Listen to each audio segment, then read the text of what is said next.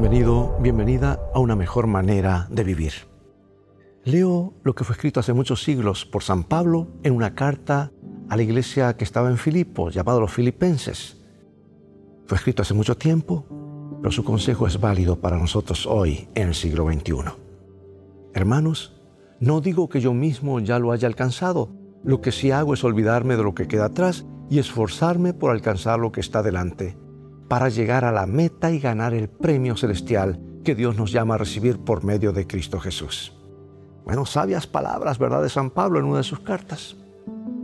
Con el fin de prevenir cualquier tipo de crisis nerviosa, tanto a los obreros como a los ejecutivos de diferentes empresas, se les aconseja a vigilar la presencia de síntomas comunes, tales como dolor de cabeza, problemas estomacales, alta presión, insomnio, exceso en el fumar, nerviosismo y otros.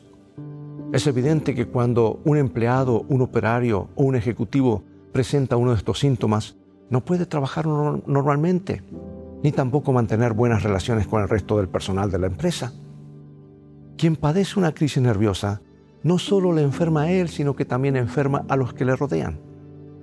Si estás sometido a grandes tensiones en tu trabajo, toma nota de las siguientes recomendaciones que podrán ayudarte a evitar crisis nerviosas y a disfrutar de mayor felicidad. Aquí van. Número uno, saber llevarse bien con la gente aunque no te traten bien.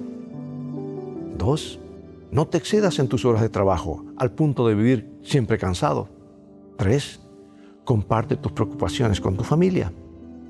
Cuatro, recuerda que tú mismo vales más que toda la mala sangre que te hagas en la vida y que todo el dinero que puedas ganar en ella. Y cinco, cuando tu mundo interior esté por estallar, tómate un respiro donde estés y ruégale a Dios que te dé un espíritu sereno.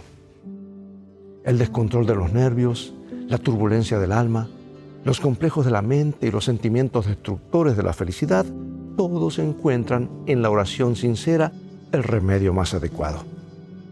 ¿Ya has experimentado en tu propia experiencia los beneficios de la plegaria? ¿Por qué no comenzar hoy mismo? Comienza a dialogar con Dios y verás que Dios está allí para escucharte y Él se adelanta a tus problemas y tiene la solución aún antes que se lo pidamos. Dios te bendiga y recuerda, vamos en un viaje y en el viaje de la vida las cosas van a terminar bien si tienes a la Biblia como tu GPS y a Jesús como tu guía, porque esa es una mejor manera de vivir.